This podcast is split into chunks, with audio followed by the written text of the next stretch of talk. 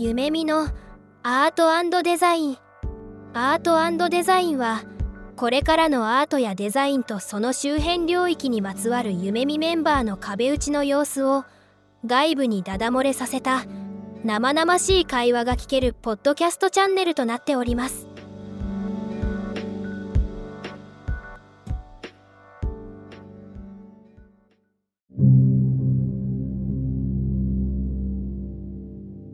皆さん、こんにちは。夢見アートデザイン、今日も始めていきたいと思います。えー、今日のパーソナリティは、えー、私、本村と吉田の2名でお送りさせていただきます。りょうさんよろしくお願いします。お願いします。はい。で今日なんですけれども、ひょんなことからですね、まさかのつながりが生まれてしまった方をゲストとしてお呼びしておりまして、個人的なファンである株式会社オーバーキャストの代表取締役兼、えっと、エクリの編集長の大林さんにゲストとして来ていただいております。大林さん、今日はよろしくお願いします。よろしくお願いします。大林です。よろしくお願いします。いや本当にですね、あの、昨年末、ツイッターを見てたら、急に大林さんから メッセージをいただいて、お話ししませんかというところから、今回つながりが生まれて、ゲストにも来ていただけたんですけど、ちょっと改めて よろしくお願いします。はい、よろしくお願いします。あの僕が三茶でいつも毎週2時間ほど時間を持て余すタイミングがあってこの辺なんか会社なかったっけなと思っていろいろ探してて。でなんかたまにシェアオフィス借りたりとかしてたんですけどあ夢見さん近いんだと思ってちょっと本村さん連絡してみようかなと思って連絡してすいません勝手になんかこっちの時間潰しのために。いやいや本当に。僕としてはですねあの完全にファンボーイだったのですげえこんなことあるんだみたいなところで。推しから連絡来たよって感じです。はい推しから連絡来たよみたいなよく社内でもね、あの、本村くんからエクリの話すごいよく出てましたもんね。ああ、ありがとうございます。そうですね。断るごとに、この記事いいから、まず読んでみましょう、みたいな。よく引用してた。うん。ありがとうございます、それは。っていうところだったので、本当に来ていただいて嬉しいなというところです。ああ、こちらこそありがとうございます。読んでいただいて。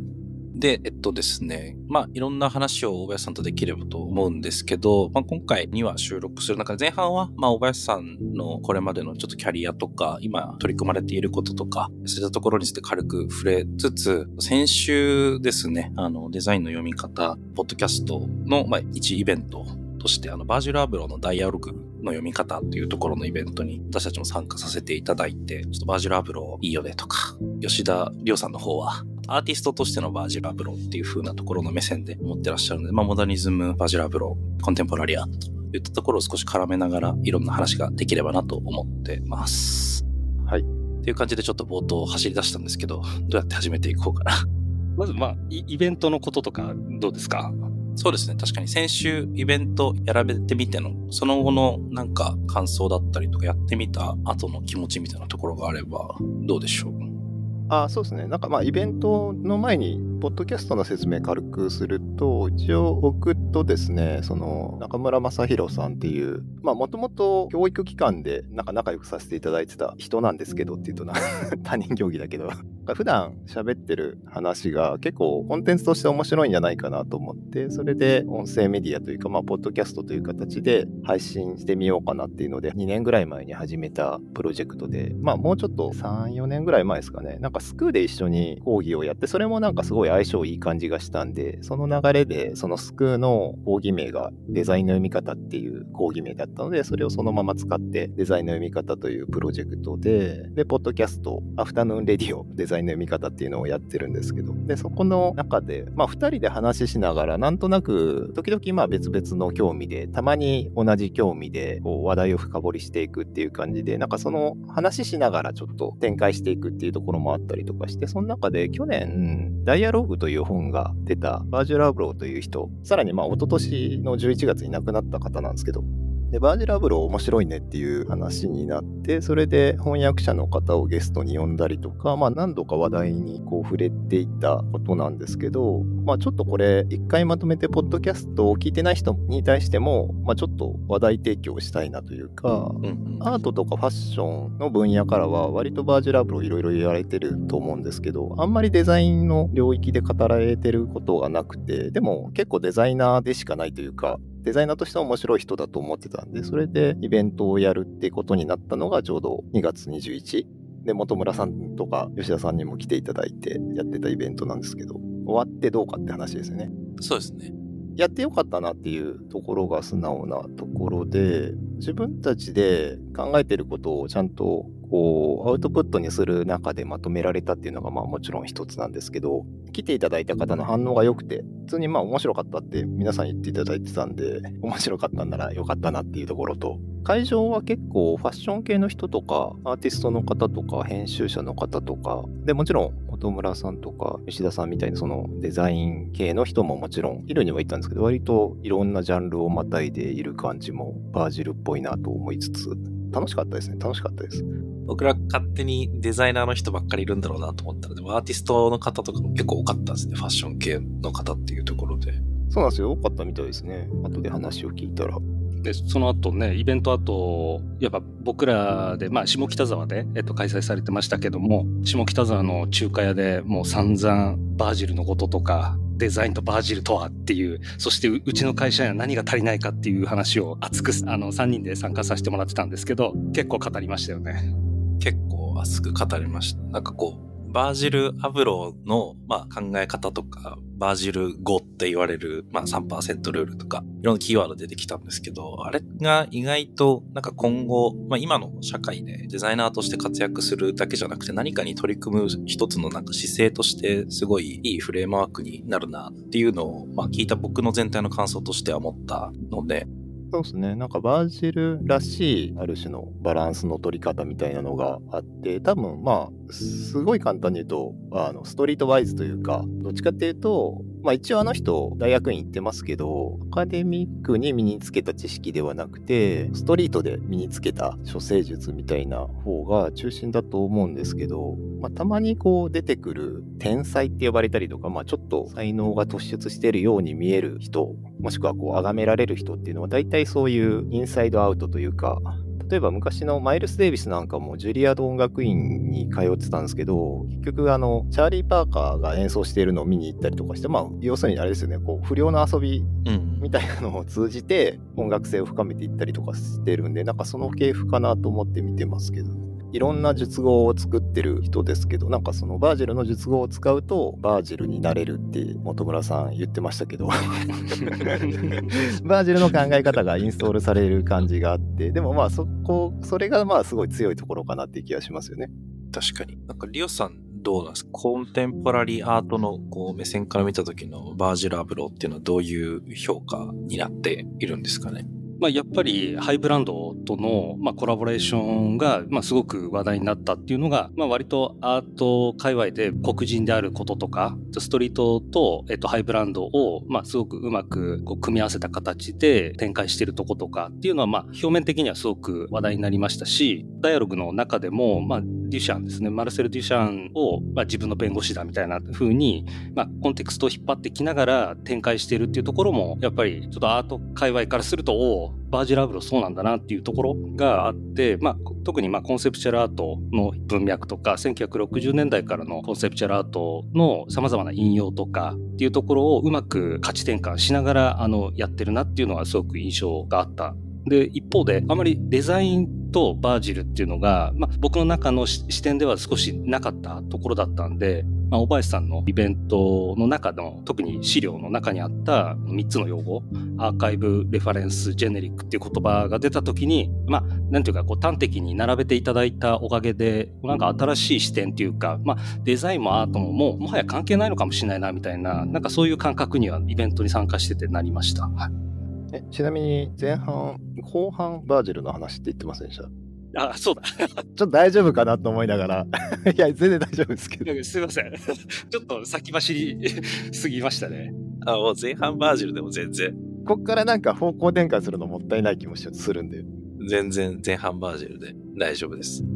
あの、結構僕も、あの、大林さんの発表の中のアーカイブレファレンスジェネリックっていうところを、結構なんかダイアログ読んでても、キーワードっていくつも出てくるなっていうふうに思ってて、あの3つに絞り込むっていうこと自体が結構なんかハードル高い編集作業だったのかなと思ったんですけど、なんかあの3つにこう集約される中でのこう試行錯誤とか葛藤みたいなところがあれば伺ってみたいなと思ってたんですよね。はい、葛藤っていうほどはないですけど、まあ、なんでしょうね。自分が一番引っかかったところ、もしくはインスピレーショナルに感じたところっていうところですかね。で、まあ、普段から自分も大事だと思ってるところっていうのが重なったのがあの3つって感じで、あまあだからリファレンスしながらアーカイブをして、そのプロセスを記述して、自らもそうすることでリファレンスになっていくことがジェネリックみたいなのなんかすごい簡単に言うとそういう関係なんですけど、なんかそれで今のデザインに必要なもの、今のなんかモダンなスタイルっていうのが見えてくる気がして、なんかすごく端的にまとめられる感じがするなと思いました。それはだから別にバージラブロのスタイルっていうだけじゃなくて、今のデザインに必要なスタイルでもあるっていう感じで、で、まあ、もっと言うとあれですかね、だから、そこまで興味を持つみたいなところは重要かもしれないですけど、正直バージルそんなになんかめちゃくちゃ才能があって、この人にはかなわねえな、みたいな人ってたまにいるじゃないですか。なんかああいうなんか天才タイプではない気がしてて、で、割と涼しい顔して なんかずっと楽しそうな感じにしてるなっていうイメージがあってたんで、なんかその辺もちょっと不思議な魅力は感じてたかもしれないですね。多分昔だと、その、博覧狂気というか、そのいろんなことを知っててすげえみたいなのって、かなりこう、ブランディングというか、基本的にまあ美徳だったと思うんですけど、今ってあんまりね、知ってることがそんなに重要ではないというか、調べりゃ出てくるみたいなところでかなり価値としては下がってると思うので、で、それをうまくつなげられる人みたいな方が、どっちかっていうとクリエイティブっていうのは多分間違いなくて、まあ多分それは昔からだと思うんですけど、だからその辺を当たり前に分かってるっていうところが結構重要な気はしますね。うんなんかみんなあの気づいて結構それを声高に言うというか気づいたっていうのを言っちゃうとなんかそこで終わっちゃう感じはするんですけどまあ当たり前じゃんっていう感じで次に行ってるっていう感じがなんかバージルの魅力というかなんかいいところかなっていうなんでしょうね見習うべき点というか本村くんの俺もバージルになるっていう、俺もバージルになれるっていう、その断言がね、まあ最近あるじゃないですか。あれありますね。あれってどういう感覚でそこに至ったのかって、なんかバージルと自分をつなげるとどんな感じなんですか？そうです。僕自身はもうなんか根っからのデザイン大好き少年みたいな感じで、多分あの本当に大林さんと中村さんのポッドキャスト聞いてなかったらバージルに出会うことってなかったんですけど、ダイアログを読んでてすごく鳥肌が立った部分があって、なんかその自分がやってきてることっていうのはモダニズムが好きっていうところの中で、ま、真似できる要素がいっぱいあるし、その真似できる要素を次の人というかまあこれからデザインの業界に入ってくる人だったりとかデザイン以外の人に伝えていくっていう姿勢とすごく一致するなっていうふうに感じたんですよね。真似できる単位に落とし込む、真似できる振る舞いに落とし込むっていうところで、あの、バージルの用語の中で、あのツーリストとピューリストっていうあの2つの対比があって、まあ、ピューリストは一つの領域にどんどん深く深掘っていって、そこのまあ、さっきの小林さんの話でいく知識を知っているっていうようなすごい硬い方たちで、ツーリストは一方で、まあ、いろんな領域に触れながら、そこまで深掘りしない、まあ、いわゆるミーハーって多分言い方ができると思うんですけど、そこの間に立って視野を広げていく中心になっていた存在だったんだっていう風にバージルを捉えたときに、いや、これ自分が目指すべき人物像なんじゃないっていう風にこう、すごく一致したっていうところが多分バージルになれるっていうところ。まあ、宣言というか、いい会に すごく真面目に言うと。宣言をしたんですか？多分ある意味で多分宣言なんですよ。なれると思ったし、なるべきだと思ったっていうところで、まあ、どうなるかはわかんないですけど。ええー、ああ、いいですね。なんかバージルイズムはなんかすごい持ってていいものだなっていうふうに思ったってところですかね。なんかあの言葉がいいですよね。あの、You can do it too っていう。なんか自分がやったことが他の人がそれをレファレンスしてくれて、自分の表現とか自分の価値を高めていくっていう、その循環を生み出せてるっていうとこすごく素敵だと思ったんですよね。デザインってこう結構本来的にはすごく広がりがある活動っていうかみんなできるよね。まあデザイン態度とかいろんな言い方あると思うんですけど、みんなできる活動なはずなのに特殊な人に限られてるし、まあ、ちょっと間違ったこと言うとすげえツイッターで叩かれるみたいな。ピューリストですか？ピューリストイズム、まあ、強いところとかもあるんで、なんかその中のどっちにも振り切れない自分にすごく勇気をくれるメッセージ性だったなって僕は読み取ったんですよね。なんかピューリストの悪いところというか、こう悪い側面みたいなのは多分、まさき言われたように、知識でマウント取るインサイダーって感じですよね。だから、うんうんうんで、なんか確かにそういう人たちだらけになっちゃうと、そこの界隈ってだんだんこう廃れていくので、やっぱりこうツーリストに開いてないといけないというか、ただ興味ある人っていうのを仲間にしていかないといけないっていうか、まあなんかそういう人たちに魅力的だと思われないといけないっていう感じが近いかもしれないですけど。そうなんですよね。いや、なんか僕自身がもう夢見に入ったタイミングの時はすごいピューリストだったんで、デザインの知識でいろんなものを殴ればいいものができるんだぐらいの世界線で生きてた人間だったんで、まあそこからこう数年経っていろんな人とのインタラクションを経て今の自分があるって思うと、すごいこう開いていくことで活動ってつながるっていうところですかね。なんか知識ってだから所有物じゃなくてツールというかみんなで共有するツールなんだっていう感覚があるかないかが一番重要な気はしますよね。でその道具立てが多いのは全然もちろん悪いことじゃないんだけどそれをなんか俺の貯金に触るなみたいな感じでこう 抱えてるとまああんまりこう付き合いたくないなっていう人になっていくっていう気がしますね。なんか、そういう意味で言うと、なんかすごく僕は、あの、大林さんのファンボーイだったって話を冒頭でしたんですけど、バージルを読んだ時に多分僕がすごいこう、あ、すごいなっていう風に思う方っていうのが、結構このバージルっぽさというか、さっきのアーカイブ、レファレンス、ジェネリックっていうところを日々の活動の中で体現されてる人なんじゃないかっていう、まあ同時にちょっと仮説も持った中で、割と小林さんのこれまでの活動ってそういうところ、なんか重なる部分というか近い部分あるんじゃないかなっていうふうに思ってたんですけど。ああ、本当ですか？ありがとうございます。そう解釈していただいて嬉しいですね、本当。大林さん個人としては、そんな風には捉えてなかったって感じなんですかね。なんで、リファレンス、まあそうか、そういう意味だと、なんかジェネリックはあんま考えてなくて、それこそバージルの考え方を知って、あこ結構重要だなっていうか、その最重要だなぐらいに思ったんですけど、アーカイブとリファレンスみたいなのは、確かに日々こう、なんでしょうね、大事にしてたというか、意識はしてましたね。例えば、さっき紹介していただいたエクリっていうメディアとかは、情報を伝えるというか、流通させるみたいな、もちろんディストリビューションは、その出版とかアウトプットするメディアみたいなのは、ある程度は考えてはいたんですけど、アーカイブの方に重きを置いて、そのアーカイブして、できるだけ長い年数持つテキストを残すっていうことを考えてたりとかしたんで、そういう意味だとアーカイブは割と考えてたところはありますね。なんか Web のアーカイブ性にすごく可能性があるっていう気はしてたんで、その伝達性よりも、紙よりアーカイブ性全然あると思うんで、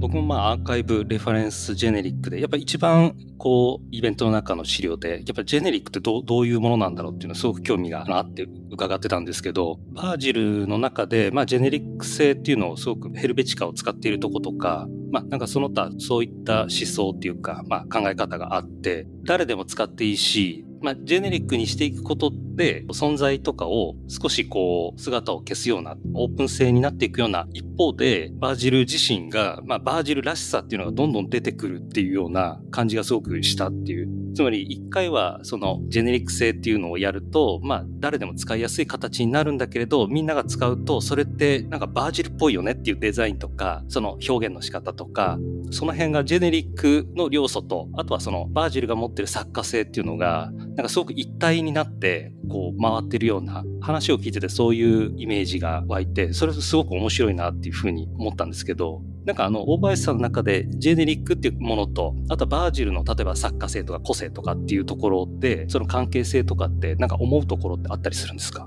まあ、ジェネリックって一番簡単な日本語に訳すと複製可能とか、まあ、簡単に真似できるとかそういうところだと思うんですけど確かにでもおっしゃる通りバージルの作品はバージルっぽいんですよね。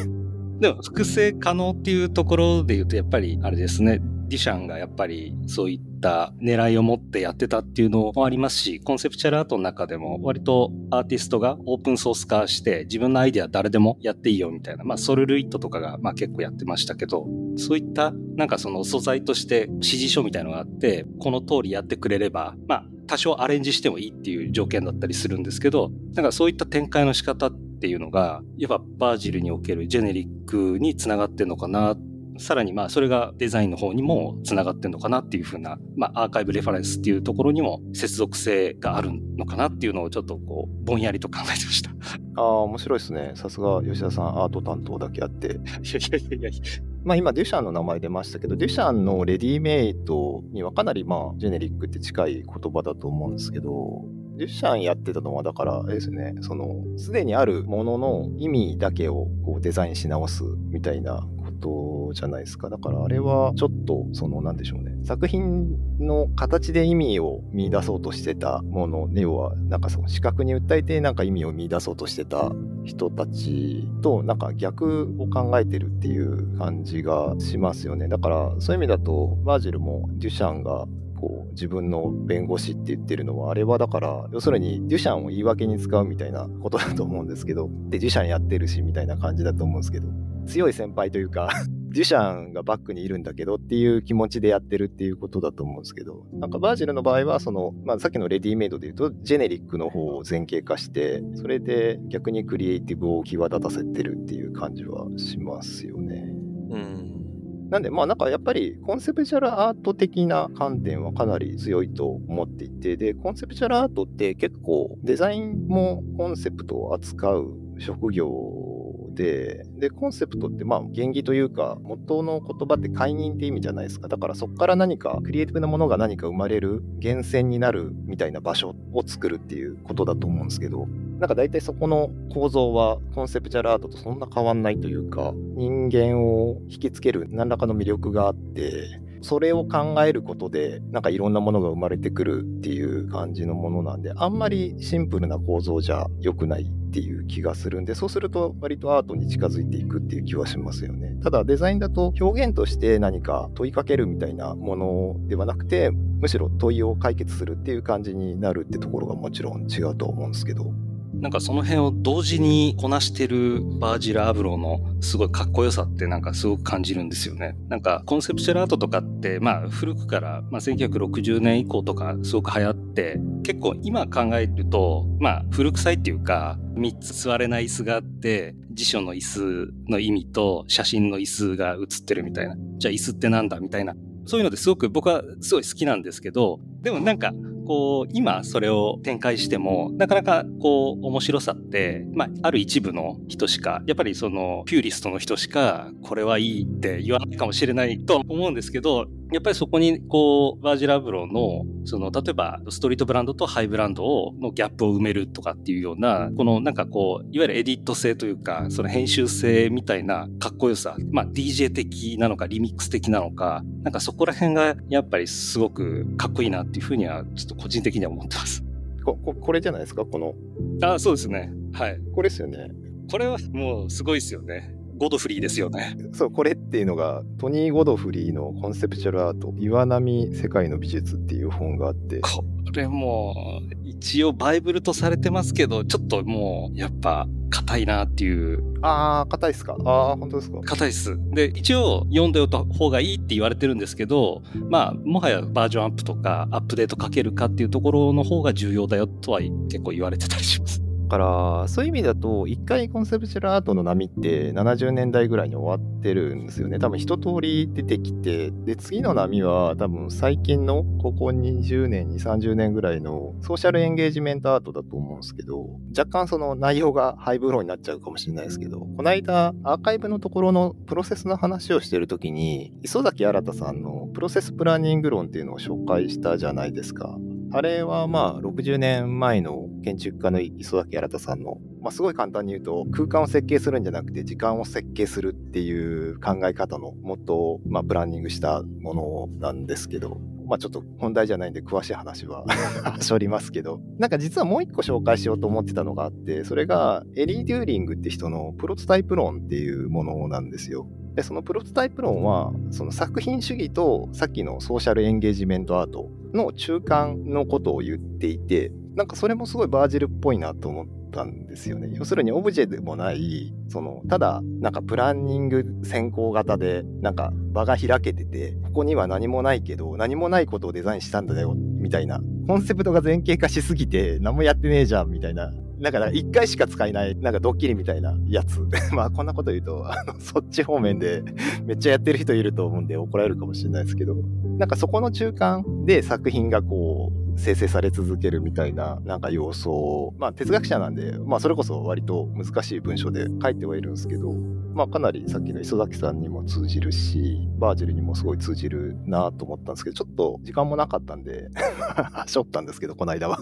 あとまあちょっとあの説明に時間かかりそうな感じもしたんで、これが作品だっていうのが、まあ多分前時代的で、例えばデザインこれだって言って納品して終わりじゃなくて、その後もずっとこう生き続けるエコシステムを作んないといけないですよみたいな話にも多分通じますし、エコシステムがデザインだから、我々はそのエコシステムのなんか青写真だけを今あのペンで書いたんで、これが納品物っていうか、あの、これがデザインなんです。だから、特にこれといって何か作りませんみたいなところの中間というか。いや、本当そうですよね。デザインも、あの、モダリズム以降の、特になんかそのシステム科学とか、なんかあの、フィードバックの理論、サイバネティクスとかと紐づき始めた時の時代とかって1950年、60年のところですごいデザインを再現化するためにすごい緻密なステップを可視化するみたいな時代があって、ブルース・アーチャーとかめちゃくちゃなんか100以上のステップの プロセス論まとめたけど何にもならないみたいな時代があったりして、だからそういう意味で小林さんがまとめられてたアーカイブレファレンスジェネリックって3つぐらいのコンパスじゃないけど、なんか手元に持ってて良さげなもの？コンパスと分度器と なんかペンぐらいの感じ。とりあえず次の場所に行く、こう、目印を立てられるみたいな、なんかあの軽さがすごい今求められてるものだなっていう感じがします。そうですね。なんかツールっぽいんですよね。作ってるものが。あ作ってるものっていうか喋ってることがって感じですかね。そうそうそう。で、あれに、それこそ僕だったり、リオさんだったり、大林さんのこう、人が入ると、なんかそこの自分自身の、なんていうんですかね、作家性じゃないですけど、持ってる特性っていうのがうまい具合に出つつ、でも真似できてっていう、その価値が回っていくような循環なのかなって、そこがなんか一番美しく見えるのかなっていうふうには、個人的には思ってた部分ですね。でも本村さんがバージルになるんだったら、本村さんが道具立てを作んないといけないんじゃないですか？あ、そう、次はそうなん次は俺の時代だ、みたいな。ちょっとね、はい。というところで、あの、計画なしにバージル論から始めてしまったんですけれども、1話目、はい、こんな感じで終えていければとそうですね、バージル本当面白いので、ポッドキャストでもいろいろ話しながらなんとなく気づいていったりとかしてますし、あと、ダイアローグもすごく面白い本なので、ちょっとあの、なんでしょうね、読みにくさはないですよね。さらっと読めました。何言ってるかわかんないというか、あの、まあ、さっき言ったような術語がいろいろ出てはくるので、うん、なんか逆にその読み応えないなって思われる方の方がいらっしゃるかもしれないですけど、でもまあなんか読んでいくとなんとなくバージルの人となりが分かってきてで根本というかそのこいついいやつなんだって思ってアートのファッションのかっこいい人じゃなくていいやつって思って読むと多分面白く読めると思うんでぜひ読んでいただきたいなっていう本ですけど大林さんと中村さんのデザインのポッドキャストを聞いた後に読むと、なんか特にデザインから入る人は、なんかストンとこう落ちやすいのかなと思ってます。はい、ありがとうございます。はい。というところで、1話目こんな感じで終えていければと思います。はい、次回も楽しみに。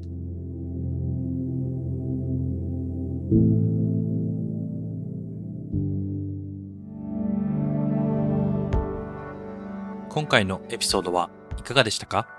聞いていただいた皆さんに少しでも何か新しい発見があれば嬉しいなと思っています。もし、夢見アートデザインのポッドキャストを楽しんでいただけていましたら、ぜひフォローとレビューをお願いいたします。最後に簡単な案内をさせてください。夢見では新たなデザインチームのメンバーを通年採用で募集しています。詳しくは概要欄のリンクからご覧ください。また、デザインインターンも春と夏に開催しておりますので、学生の皆様はそちらもご覧いただければと思います。それではまた次回お会いできることを楽しみにしています。